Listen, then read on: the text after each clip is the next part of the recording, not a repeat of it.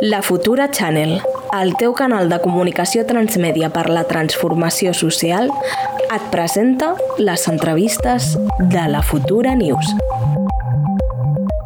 Bueno, benvinguda, Raquel, i sí que és veritat que moltes et seguim o et coneixem més per la Lola Vendetta i voldríem saber, començar per aquí, no? Qui és la Lola Vendetta i com va aparèixer aquest personatge? A veure, és un personatge que neix de, de la visceralitat. Eh, no, o sigui, a, a la fase inicial, eh?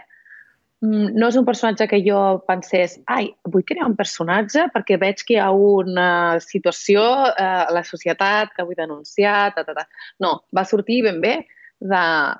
De fet, sempre explico una anècdota, però n'hi ha diverses que van, van coincidir la mateixa temporada, no? però n'hi ha una concreta que és el metro de Barcelona, que em vaig, vaig asseure al costat d'un senyor gran i jo xerro, perquè xerro amb tothom, eh, i el senyor gran va començar a posar com verd i jo no li vaig saber contestar, com a tantes vegades ens ha passat al llarg de la vida, no? Que, sí, que et diuen alguna i et quedes pillada i després quan, quan te'n vas cap a casa eh, comences mm. a pensar en tot el que li hauries dit, no? I discuteixes i tal, i et amb aquella ràbia que dius, joder, m'has fet sentir incòmode i a sobre jo ara aquí estic en una situació eh, ha sigut superviolent per mi i no he pogut explotar el moment perquè m'han educat per eh, ser complaent, perquè no sé reaccionar tan ràpid, perquè, uh, perquè l'assetjament la, la, um, als espais públics eh, funciona també una mica per això, no? per fer-li sentir por a la, a la persona que ho està vivint. Eh, la majoria de persones que ho vivim són noies.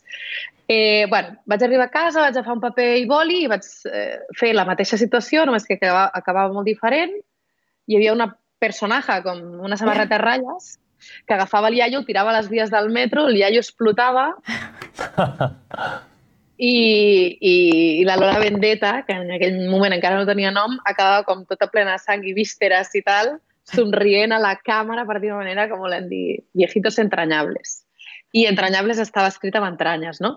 I jo me'n recordo de uh. dibuixar això i vaig dir, oh, m'he quedat superamust.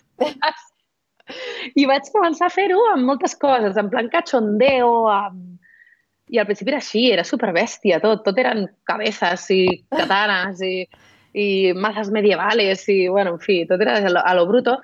Eh, I amb el temps vaig veure que és un personatge que jo el volia seguir fent funcionar i que m'estava agradant i que m'ho estava passant superbé i vaig anar com establir una mica les bases del personatge, no? quina personalitat té, què li agrada, què no, i els vaig fer com tot un perfil de, de personalitat del personatge perquè vaig veure que, que em duraria molt temps i aquí porto 8 anys, porto amb el, és la relació més llarga que he tingut en tota la meva vida. bueno, l'inici ja tenia pinta de que esto iba a ser intenso. Total. Sí. Ens has parlat de l'evolució de, del personatge, també de la seva fase, fase inicial, també mm -hmm. sobre el tema de la katana, les vísceres, també. Uh, volíem preguntar-te en quin moment es troba ara a Lola Vendetta, no? perquè també l'hem vist en èpoques aparcar més la katana i utilitzar-la no? quan, quan més fa falta. Uh, llavors, mm -hmm. ens has explicat també uh, aquest moment de creació. Entenem llavors que al final el personatge té molt de reflex en les coses que et passen a tu. Ens podries explicar una sí, miqueta sobretot, això? sobretot al principi. Després va arribar un moment en què ja es van començar a fusionar diferents històries, no? Però al principi era com el P, entonces Q. Era en plan, la Raquel està de mala llet i pam, saps? I vinyeta. Eh, I ara, com que també una madura més, jo vaig començar aquest personatge que tenia 23 anys. Que... O sigui, i ara en tinc 32, saps? O sigui, la primera vegada que vaig dibuixar el personatge, que no tenia ni nom ni no sé què, es va quedar amb, amb carpetes, data el 2000, eh, 2013, clar, és que és heavy. 10 anys, eh, sí, sí. Clar, 10 anys, després que publiqués i tot això i que comencés a tenir com una mica d'entitat, pues, pues una mica després, però clar, són molts anys, amb un... evoluciones tu com a creadora i evoluciona el personatge en mi. O sigui, jo crec que és inevitable. A, a més, recordo al principi que vaig compartir despatx amb una noia que era guionista i em va dir una de los problemas que hay con muchos personajes masculinos o masculinizados, digo, es que tienen una personalidad y no evolucionan nunca. Digo, entonces, clar, és un personatge que encaixa perfecte al món de ficció, però quan els hem de tra traslladar a la vida real, com a éssers humans canvien moltíssim. I cap dels que estem aquí seguts parlant eh, érem la mateixa persona fa 10 anys. És que penses uh -huh. i dius, però és que pensava que acabaria eh, dando vueltas por el mundo en una furgoneta i resulta que soy dibujante de còmics, i, saps? O sigui, jo què sé. Eh, I el personatge pateix aquests canvis, diguem-ne que l'atravessen també, clar, perquè al final són moltes hores en solitari dibuixant. Un escriptor, una dibuixant, és que és, eh, ens passem moltes hores en solitari amb les nostres creacions i és inevitable, jo penso. Sí, totalment. Ara parlaves també de personatges masculins en altres, potser en, en altres mm. àmbits, no? Jo, als teus còmics, la, la protagonista no? és una dona que clarament és feminista no? i que entres mm -hmm. en debats sobre el feminisme actual i també durant tots aquests anys. I un dels debats que, que, es, que es donen en algun moment no? és, és el tema mm -hmm. dels homes aliados, no? de, del feminisme i aquest sí. una mica, no? Com veus tu aquestes aliances, no? Perquè sempre, ara sí. m'estic recordant d'un podcast, que ara no recordo de, de qui era, no? que parlava dels homes feministes de izquierdas que al final te la pegan como, como los de derechas, ¿no? Ah, sí. ja sé qui és. La Isa Calderón, que decía... Eh, la Isa Calderón, segur que era la Isa Calderón, perquè ha fet diversos, diversos speech d'aquests, de, de los, los hombres misóginos de izquierdas... Ah, bueno, al final ens passa una cosa, que ens pensem, que jo crec que amb la polarització de les xarxes socials i no sé què encara passa més, que la gent d'esquerres tenim la falsa creença que es que aquí están todos los buenos y los malos están en otro lado y que si te lías con uno de tu lado político no vas a encontrar una persona eh, que no encaixa a, a, a, o sigui, que, que, que té eh, una manera de funcionar absolutament misògina o masclista o inclús de, amb patrons de, mal, de maltractador total, no? És un error, això, perquè al final el masclisme està tot arreu, eh, eh, és una manera, de, o sigui, s'ha articulat tota la societat en base a una cultura que es beneficia de la baixa autoestima de les dones, de la, eh, de la submissió de les dones i de, i de poder fer servir els seus cossos per obtenir un objectiu, no? Una mica, i llavors, clar, impregna totes les maneres de pensar. Mm què passa amb, els, eh, amb aquests d'esquerres que dèiem, no? que moltes vegades s'han trobat en debats i se saben la teoria a la perfecció, Exacte. llavors costa molt més de... Eh, de veure'ls venir. clar, clar, costa molt més de veure'ls venir. Moltes vegades no te n'adones de les dinàmiques masclistes fins que ja no fa dos i tres mesos que està sortint amb aquesta persona. Eh, cada cop dius, ai, i això? Ai, i van caient petites coses i Eh, què vol dir això? No ens en podem fiar de ningú? No, sí, tampoc és això, no? I tampoc demonitzar qui... Però realment, sí, que jo crec que els homes han de, han de, han de prendre partit eh, en tot això, però uh -huh. per suposat, eh, perquè és tota la, des del meu punt de vista és tota la societat sencera que ha de canviar. Eh, però, clar, una de les coses que tinc jo la sensació és de que es pensen que en dos mesos de sentir cosetes feministes ja són els superaliados feministes i portem aquí gent 10 anys de construir-nos que encara tenim la sensació de que ens trobem mil vegades reproduint patrons i dient coses i tenim pensaments i, no? I, i tot i així li posem consciència cada moment, perquè jo penso que si un comença a llegir i entendre de què va el feminisme de veritat, al final, ho, en el meu cas ho he impregnat tot. O sigui, jo no, ja, no, no soy menos feminista cuando estoy debajo de la ducha o cuando estoy durmiendo, saps el que vull dir? Sí. Perquè arriba un moment que és una manera de funcionar. Eh, I penso que una de les coses que passa a, a molts homes és que ràpidament es posicionen com a tal eh, i, i falta una mica autocrítica, perquè penso que en general l'autoestima masculina està molt alta i la femenina molt baixa. Eh, I llavors a nosaltres ens costa molt proclamar-nos d'una manera i a ells no. En canvi, a ells no, a ells ho fan molt ràpid. Llavors és com, bueno, sí, ok, genial, gràcies. O sigui, mm, és el que crec que toca uh, com a canvi social i, vamos, jo no tinc cap mena de dubte, però igual te toma un poquito más de tiempo, ¿sabes? Perquè, clar, no és tan fàcil baixar el privilegi. No només es tracta de dir, oh, sí, eh, dejo hablar a mi compañera de trabajo, ya, pero en tu momento más vago, más íntimo, más que no te está viendo nadie, aquell moment en què no hi ha cap càmera, ni cap amigo, ni cap amiga, ni ningú que et pugui fer fora de la feina o fer fora d'un grup d'amics, com et comportes? Què fas? Què mires a internet? De què nutreixes el cervell? A quines dinàmiques participes?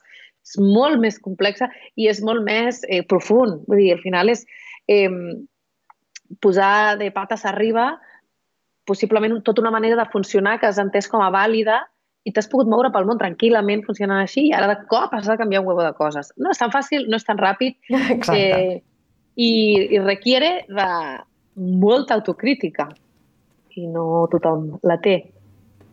Totalment. Nosaltres volíem preguntar en aquest sentit uh, si et serveix i el, el programa de Lola... Uh, ai, el programa. El, el, la, la figura de, de Lola Vendetta uh, com, mm. uh, com a terapèutica, uh, d'una banda uh, per, per tu i després per incidir en la societat, no? de denúncia i de detectar pues, aquest tipus de, de patrons que ens comentaves, no? de, del masclisme i també, de, sobretot, de, de perquè tu els veus i tu els detectes, no? però per fer uh -huh. veure a altra gent no? que, que aquests patrons existeixen, es donen a la societat i que per això està no? Lola Vendetta per aplicar no? justícia d'alguna manera. Sí, a veure, la Lola ajuda, a mi m'ajuda molt a, a mirar cap endins, a veure com estic processant la vida al final, no? Uh -huh. eh, I navegant i surfejant eh, tot el que el que va passant. Jo crec que qualsevol persona que tingui un personatge o que escrigui o que tingui eh, bueno, que tingui aquesta, aquesta dinàmica d'haver-te d'estar rebuscant a veure què expliques de nou, a veure què... Jo penso que això ajuda. Jo sempre ho he fet servir així. És veritat que jo des de que vaig començar a dibuixar de petita sempre hi buscava com un punt com pedagògic o de traducció uh -huh. del que passava a la realitat per fer-ho, a més a més d'adaptar-ho a un llenguatge senzill, perquè crec que una de les coses que passa, eh, i això és una cosa que, que me n'he donat més tard, eh? o sigui, no, no vaig començar amb aquest pensament, però sí que és veritat que una de les coses que passa, sobretot amb el pensament d'esquerres i el pensament feminista, és que és molt intel·lectualitzat, el qual -huh. està fantàstic, perquè sí. ha d'estar-ho, però també hi ha d'haver portes d'entrada més accessibles perquè si estem parlant de que el feminisme és un moviment que ha d'ajudar a alliberar a les dones, no sé què, i estem parlant de que les dones eh, són les principals eh, executores de les, de les eh, feines de cura, i les feines de cura et treuen molt temps personal, si has de super mega intel·lectualitzar per a algunes dones no serà accessible o per determinades edats o dinàmiques de, de cura o, o càrrega mental i així, no? Llavors crec que hi ha d'haver diferents nivells de...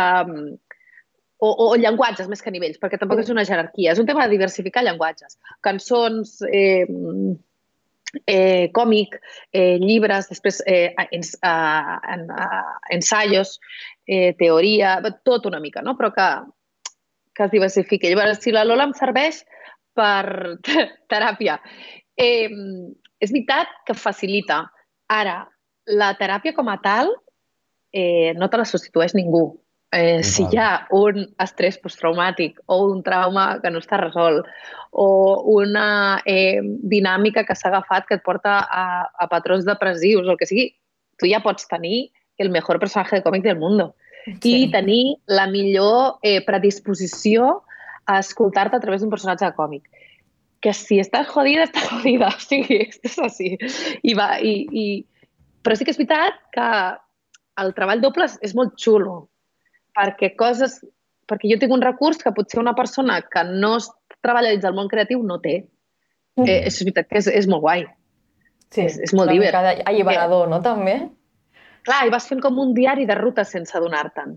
Després, quan mires el, la teva feina amb els anys, dius, ara ja veus, és que en aquest moment estava amagant que jo en realitat em sentia així i ara quatre anys més tard m'ha sortit de teràpia això.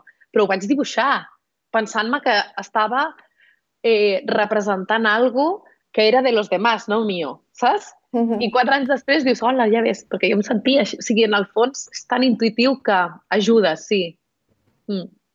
Va, Raquel, tu ara estava pensant en xarxes socials, no? també diversificació del llenguatge. Nosaltres, bueno, jo com a mínim et segueixo molt a, a Instagram no? I, mm -hmm. i ja també és veritat que dins de les xarxes socials hi ha diferents llenguatges, diferents maneres, no? un hate que pot ser més elevat, pots arribar sí. a més gent... Bueno, hi ha tot un debat que també volem entrar una miqueta, però per mi és una mica la hipocresia no, que hem vist a les xarxes quan, quan vas dibuixant, ara no recordo quan, bueno, el tema de la, de la regla, no, que es veia sang a la regla i que això genera de cop uns debats, no, del que, que suposo que venia a part, a part d'un llibre, eh? jo és que mm. ho vaig veure a Instagram, no, però que això genera uns debats quan després veiem, evidentment, pel·lis llenes de mm, sang i fetge, a les notícies ens posen telediaris no? on es veuen nens o persones mortes al, al carrer en diferents sí. conflictes armats.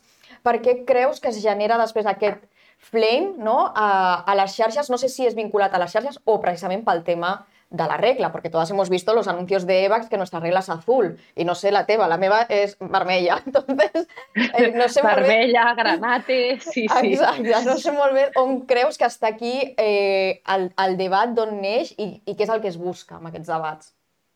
Mm. A veure, jo crec que hi ha una part de que eh, a tothom li està molt bé que nosaltres estiguem empoderades sempre i quan l'empoderamiento nazca de una voluntat de querer ser objeto voluntàriament de la mirada masculina. Saps el que et vull dir? Llavors, clar, quan comencem a, a, a construir un discurs que és d'expressió, de costumbrisme, d'explicar el que ens passa, no des del volem ser desitjables per vosaltres o per la societat o així, o volem rebre una aprovació, sinó de esto es lo que hay, esto es lo que nos passa, eh, això genera molt rebuig, perquè aquest tipus de discurs, eh, i més en, una, en la era de la imagen, ¿no? que encara más filtros, más cosas, más perfección. Eh, montón de chavalas de 18 años pinchándose la cara perquè ja se, se les arruga, no? És que, clar, és totalment contrari, no? Sembla que, que, que per nosaltres és una cosa molt evident. bueno, de fet, no sé si a tu et passava al principi, però a mi em passava el dibuixar-ho, no? Que deia, ah, claro, o sigui, per mi era com una obvietat tot el... quan ens expressàvem i ho ensenyàvem, era una obvietat que era normal. Sí. Però el que ens sorprenia era que fos normal i no ho, fos, i no ho fos per, el, per la resta de la gent, inclús altres dones que es deien què feu, tia, que asco, tal. Sí, Llavors, sí. Eh, és el que et deia abans, si hi ha una societat que es beneficia de la baixa autoestima de les dones, és fantàstic que tinguem fàstic a nosaltres mateixes, que li tinguem... Mm. És, va de conya, diguem-ne, per l'engranatge. Saps què vull dir? Va funcionar la màquina del patriarcat, que nosaltres ens tinguem fàstic a nosaltres mateixes, que no ens agradi el nostre cos, que tinguem com una de sensació de, de que no ens pertany el nostre cos, de que, uh -huh. encara que, que estàs altura, mm, que és censurable, que pot ser fastigós, que si no és perfecte i no està impoluto i no tinc el cabell genial i no passa... Mm, d'alguna manera, manera el rebuig està justificat i el rebuig en una educació eh, femenina que se'ns ha posat eh, entre ceja i ceja eh, a fuego que hem d'estar intentant agradar tota l'estona i estan subordinades a, la, a, una mirada externa, clar, és, un, és, és, fa una por tremenda. La, la, la por al rebuig no és una por banal en el cas de en el cas de qualsevol ésser humà, perquè el rebuig implica que no t'accepten en, en un grup social i som, i som, mm. som socials, som éssers socials, no? Però en el cas de les dones hi ha l'afegit de gènere, no? Que és aquesta cosa de l'aprovació de la mirada, mirada externa necessària per, per tenir valor personal. Sí. I això és molt dur, clar. Totalment. Total. Jo volia entrar en el, en el tema que, que ha tret de Lorena sobre el tema de les xarxes socials, el hate a les xarxes socials, mm no? també a l'èxit, no? perquè d'alguna manera eh, entenc, això, això ho has d'explicar tu, que part de l'èxit del teu personatge també és gràcies no? a les xarxes socials. Sí, sí. Uh, I volíem això, que ens expliqués una mica quina és la teva relació amb les xarxes socials, ara que és un tema que està molt de moda, no? parlar de, uh, de la relació que tenim amb les xarxes socials en tant que sovint espais d'odi, de, de, de visceralitat i també doncs, de, uh, utilitzant l'anonimat per atacar no? I, i de, de propagar també el masclisme més, mm -hmm. més fastigós i entenc que tu t'ho has trobat. bueno, entenc i ho he vist, no? perquè perquè et, et segueixo a Instagram i, i veig sí. que, bueno, que alguns senyors pues, et, et diuen segons quines coses de sí. superofensius, jo crec que perquè els hi toques no, els seus privilegis, volíem saber Clar. una miqueta com, com ho gestiones també a nivell, a nivell personal mm. i si t'ha influenciat no, en l'evolució pues, del personatge i de les coses que fas. M'ha influ influenciat el, un tant per cent bastant alt perquè, clar, ningú està preparada o preparat per començar a treballar i ensenyar els resultats de la teva creativitat i que se't llencin a la jugular d'aquesta manera. O sigui, claro. és, és molt difícil realment gestionar-ho, eh? No crec que sigui una cosa que sigui només, ah, bloquejo i ja està. No. Eh, de, depèn i, i s'ajunta moltes vegades i es suma a anteriors eh, problemes de validació personal que moltes persones carreguem amb, amb, amb, jo sé, ferides de l'adolescència, infància, el que sea, i de cop apareix un hate d'aquests i diu una xorrada, una frase, no saps qui és aquesta persona, però connecta perfecte amb el que sigui que t'hagi passat uh, anteriorment i clar, és un, és un és un, és un hòstia guai, eh? Vull dir, eh, no, és tan, no és tan senzill. Mm, el que sí que crec que ens ha passat molt i sobretot últimament és que amb el confinament encara estem més a les xarxes, o sigui, des de que va passar lo de la pandèmia i tal, bueno, va passar, segueix passant, però me refiero. Eh, des, de la, des del el confinament eh, estem molt a xarxes i ens fa la sensació de que el món són les xarxes. O sigui, del que, que el que passa i les discussions i com la gent s'enganxa a xarxes és el que passa al carrer.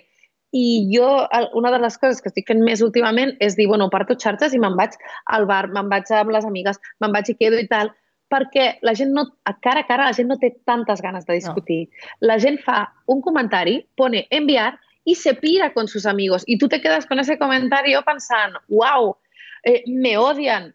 I el que te odia s'està prenent una birra tranquil·lament que ni se'n recorda de que s'ha desfogat amb tu eh, o, i, i quan, quan torni a enganxar el mòbil ja connectarà un altre cop. I tu estàs allà creient, o sigui, magnificant eh, el, que, el que passa, no? Però, però això és dur, eh? Vull dir, no, sí, sí. no, amb això no ho estic trivialitzant. És, mm, tens, tens moments en què se't solapa amb situacions personals en què no et sents la persona més forta i, ojo, eh? Vull dir, no, no, és, no és gens guai.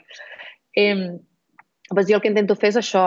Tinc moltes amigues feministes, per tant, eh, moltes amigues que, que amb les que puc contrastar i amb les que em sento eh, com, es, com si fos una família, saps?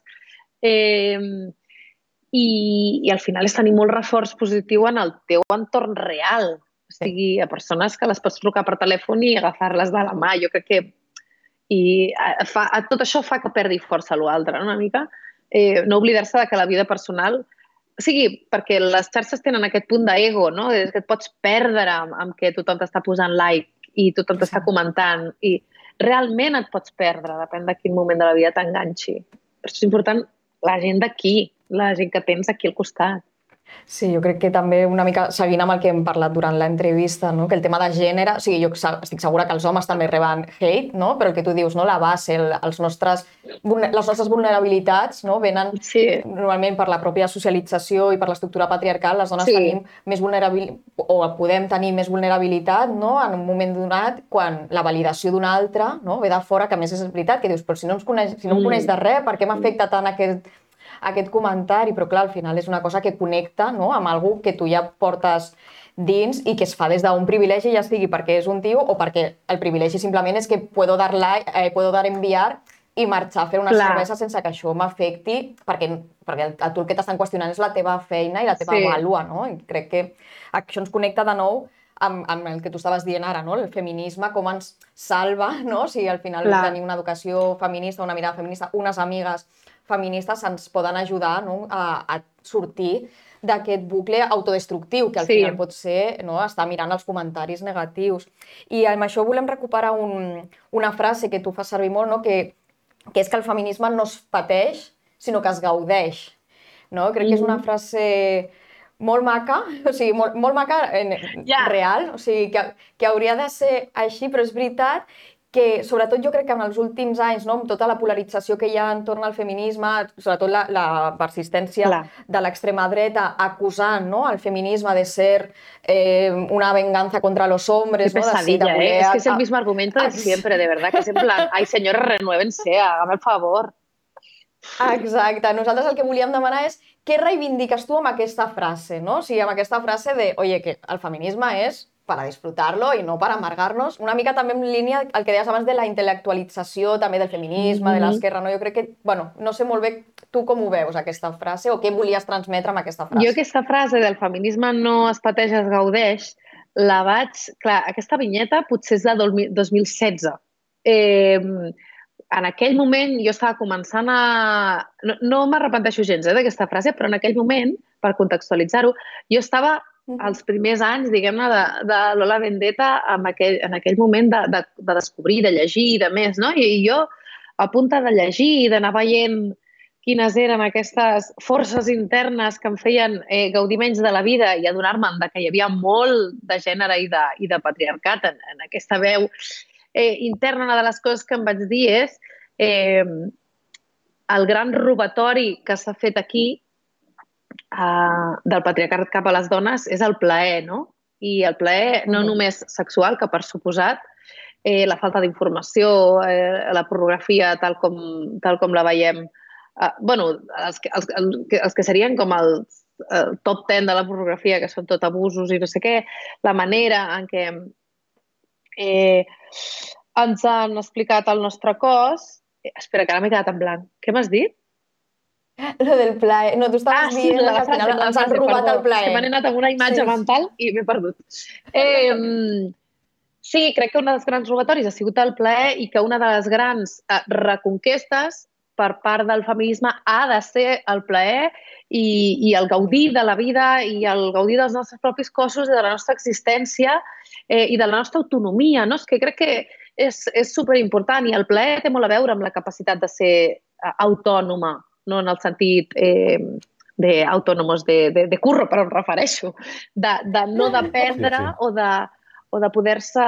Um, que hi pugui haver la, la interdependència, no? que és una paraula molt bonica, que és eh, la dependència natural que hi ha entre certs humans, sense que se'ns absorbeixi un excés d'energia constant, no? que fa que estiguem cansades, que no puguem eh, gaudir. Per això crec que el, que el gaudir de la vida eh, i, i el feminisme ha d'anar lligadíssim, eh, perquè és un dret de les dones. Ah, Portem cuidant sí, sí. molts anys, o sigui, i gratis.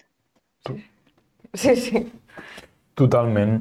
Uh, en aquest sentit, volíem parlar també, uh, més enllà de la figura de, de Lola Vendetta, quines altres aportacions has, has fet i hem descobert que uh, ets un artista que no només es dedica a, al, al còmic, a l'expressió feminista en, en la figura de Lola Vendetta, sinó que també uh, ets cantant i has tret, uh, has tret un disc. Volíem que ens expliqués una mica això, no? I, i, no? Perquè al final polifacètica de, de diguem, d'extrems que, que no tenen... Vull dir, que, no, que en realitat tenen connexió com a mm -hmm. connexió artística, artista, no? Però, sí. sí, però que són, són molt diferents. El tema de la música eh, és una cosa que sempre ha estat amb mi. A casa sempre hi ha hagut guitarres, sempre hem cantat. Tu, casa meva, l'altre dia, de fet, vaig fer vídeos que en algun moment es penjaré a les xarxes, perquè dic, vídeos eh, de moment random, que jo entro a la cuina a casa meva, començo uh -huh. a cantar una cançó i s'afegeixen eh, cinc persones. O sigui, ma mare, ma germana, el meu germà, no sé què, eh, passa que... El coro. A, sí, a casa meva és molt normal, això. És com un... Eh, el meu avi ja era pianista, la meva àvia tocava l'arpa i cantaven, i bueno... Llavors era com una, un llenguatge que sempre l'he tingut, eh, sempre ha estat allà. Llavors, en els últims anys de Lola Vendetta, mentre, com que he treballat sola a casa la majoria del temps, eh, quan frenava i em dedicava a anar, doncs, a fer-me un cafè, una infusió, no sé què, sempre m'he posat a cantar i se m'acudien cançons. Llavors agafava el mòbil i les començava a gravar, eh, a gravar trossos i després al cap d'uns dies deia, a veure, el tros aquest que vaig enganxar, ai, que guai, això no sé què, va, vaig a seguir-lo, a veure què passa. I tornava a gravar un, un tros al darrere i començava a fer coses d'aquestes. Mm, I quan va arribar la pandèmia em vaig confinar amb una amiga i que és la meva representant, a més a més, que és la Marta, eh, i flipant-nos i cantant per casa i no sé què, li vaig dir, bueno, vam dir, tia, fem-ho. Eh, ha sigut una feinada de por. La veritat és que jo no sabia que era tanta feina fer un àlbum musical. Sí, feina, eh, diners, dedicació, a part de que és una part de la... Com t'ho diria? És molt diferent a seure i dibuixar. És estar és sí, tot sí. el cos, és, és una, ha sigut un aprenentatge superxulo i espero que continuï. Vaig treure el primer canto, està a Spotify, la gent el pot escoltar, eh, i el primer canto és una fusió de, de, de diferents moments d'aquests últims vuit anys que s'han traduït a cançons, no? Eh, hi, ha molt, hi ha algunes cançons que eh, la gent que ja conegui la Lola Vendetta dirà ah, sí, pues sembla com l'univers de la Lola Vendetta extès a una cançó, no? Perquè... Uh -huh. eh, però sí, uh, va ser un moment de flipada màxima, la veritat, i espero, espero tenir més moments de flipar-me perquè m'ho estic passant molt bé i m'ho he passat molt bé amb tot això. I després va venir el concert del 8 de març de l'any passat, que em van, uh -huh. em van trucar per fer una versió de la Rocío Jurado al sí. Withing Center, que jo no sabia que era el Withing Center, pensava que seria un plató de televisió amb 20 persones de públic i després acaba sent davant de 14.000 persones de públic, nada más i nada menos, sense haver pujat a un escenari pràcticament mai. Eh, wow. O sigui, quasi es queda la gent wow. sense autora de la Vendetta aquest dia, eh? perquè quasi m'infarto, també t'ho dic. Però ho vaig passar superbé, vaig sortir dient, uah, és una bogeria, o sigui, normal que la gent que es dedica a l'escenari i 14.000 persones al i no sé què, es tornin locos d'ego i se'ls vagi la pinça, ja t'ho dic, perquè és fortíssim, o sigui, és una sessió brutal. Eh, I és com un experiment, en realitat, això. Tota la meva portava molts anys fent una mica el mateix, no? amb les variacions i les transformacions del, del mateix personatge i les cosetes que ha anat portant la vida, que són moltes, però això va ser com un experiment. Sí, sí, bueno, més que aquests nervis que intueixo que vas patir, no? Estic ganes Dios. de morir. pues jo no pensava... es van notar, van, va sortir molt bé, com a mínim quan ho vam veure, no? Vam dir... Bueno, és que bueno, tu no saps, els meus veïns estaven fins als paverots de mi perquè jo cantava la cançó 15, 16 i 17 vegades al dia amb el xorro de veu que vaig fer a l'escenari aquí a la Sí, estaven farts de mi. Jo crec que quan els veïns que no em coneixen després van veure la tele i van dir ai, mira, la cabrona aquesta que ens va donar pel un mes i pico, perquè era com... Aquesta cançó em sona. Sí, sí. Clar, em sona d'algú, l'he tinc aquí. Eh, sí, clar, vaig ensejar com una boja. Tot i així, van passar coses a l'escenari que jo, la katana la vam jugar el dia abans de cop vam dir, no, no, tienes que, em van dir, tienes que salir con katana, tia, com no vas a ser? I jo, vale, vale, tal. I de cop em veig a Madrid eh, rebent una trucada d'un tio que es deia l'antorxa humana dient, ma, tenemos katana. tenemos És que va ser surrealista. Ah, caminant per Madrid amb una katana dins d'una capsa per entrar al Withing Set. Bueno, eh, tot surrealista, però molt divertit, clar. Bueno, ara deies no, que va ser una flipada màxima, no? I que, i que esperes tenir més moments com aquest. Una mica també... Ah, m'encantaria. Ja per anar acabant, no, es veu que el 2022 ha estat molt prolífec, no? O sigui, has pogut també treure així. aquesta part. De bogeria. Aquesta part que nosaltres, sí. com a mínim el públic, no coneixia, tot i que tu a mm -hmm. casa, no? I sí que ja ho mm-hmm. teniu més normalitzat. Quins projectes tens cap al 2023 o què t'agradaria que passés en aquest any? Bueno, eh, una de les primeres coses que ja estan passant és que estem gravant un programa de sexualitat amb la Terremoto del Corcón, eh, wow. que es diu Sex Band i sortirà ara, s'estrena aquest diumenge i anirà ah. sortint els diumenges, eh, que és en català també, és per la dos catalana. Eh, estic començant a crear el, el cinquè llibre de la Vendetta, que el tinc aquí, o sigui, aquestes dues pissarres que hi ha aquí a terra. Oh. És l'estructura del llibre. Eh, i, bueno, no sé, ja, suposo que aniran apareixent durant l'any, sempre passa no, que van apareixent coses noves. Els dos projectes principals potser són aquests. Eh, després, a mi, per suposat, jo, jo apunto alto i si, i si me toca la Bonoloto, pues me toca. Però a mi m'encantaria que la Lola Vendetta passés a la, a la pantalla o un, un repte més en la meva, a la meva carrera, no? Perquè jo mm, m'agrada molt veure aquests moments d'incomoditat màxima de dir, vale, ja no controlo aquest, no controlo aquest llenguatge, com m'ha passat amb la música, no? no controlo què està passant aquí, però no paro d'aprendre i tinc el cervell que em peta, no? D'emoció. De, a mi m'encanta travessar moments així, així que...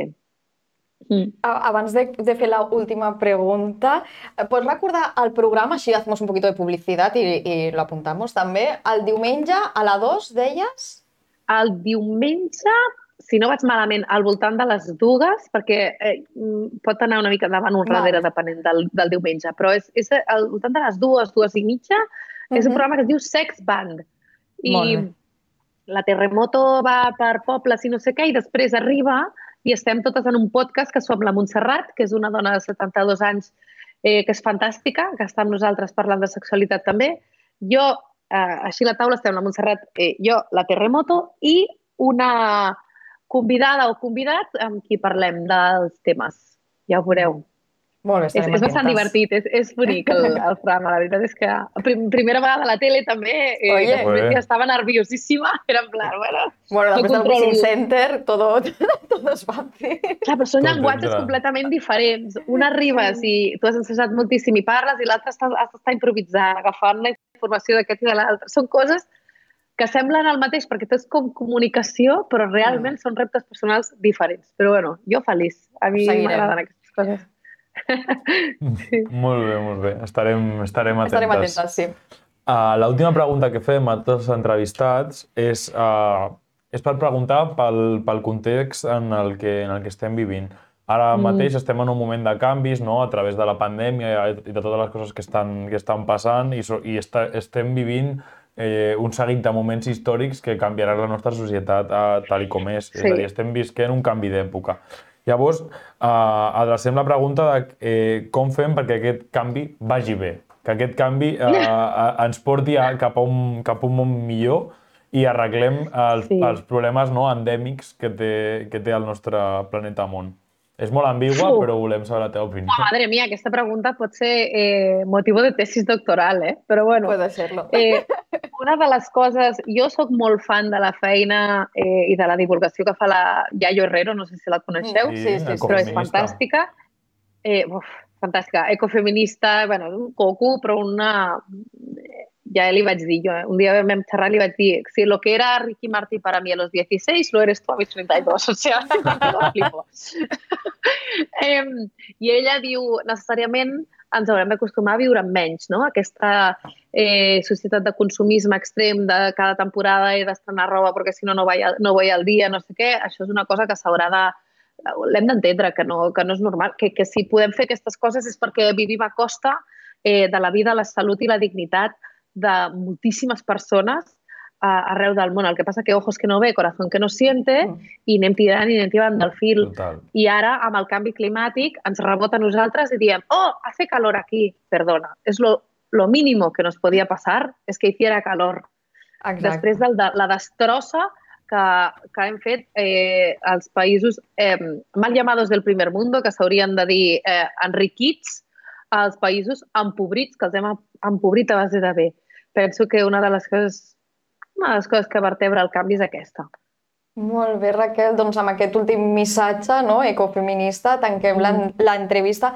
Un plaer tenir-te aquí. Et seguirem per xarxes per no descuidar-nos que el diumenge estrenes programa, que tant de bo continuïs cantant, que la Lola, el Mhm. cinquè llibre, vagi molt bé i que tot aquello que et proposis per aquest 2023 doncs vagi bé i aquí estarem per seguir-te i, i un plaer tenir-te aquí amb nosaltres. Moltes gràcies. Gràcies. Gràcies per Moltes convidar-me. gràcies, vagi molt bé. Que vagi bé.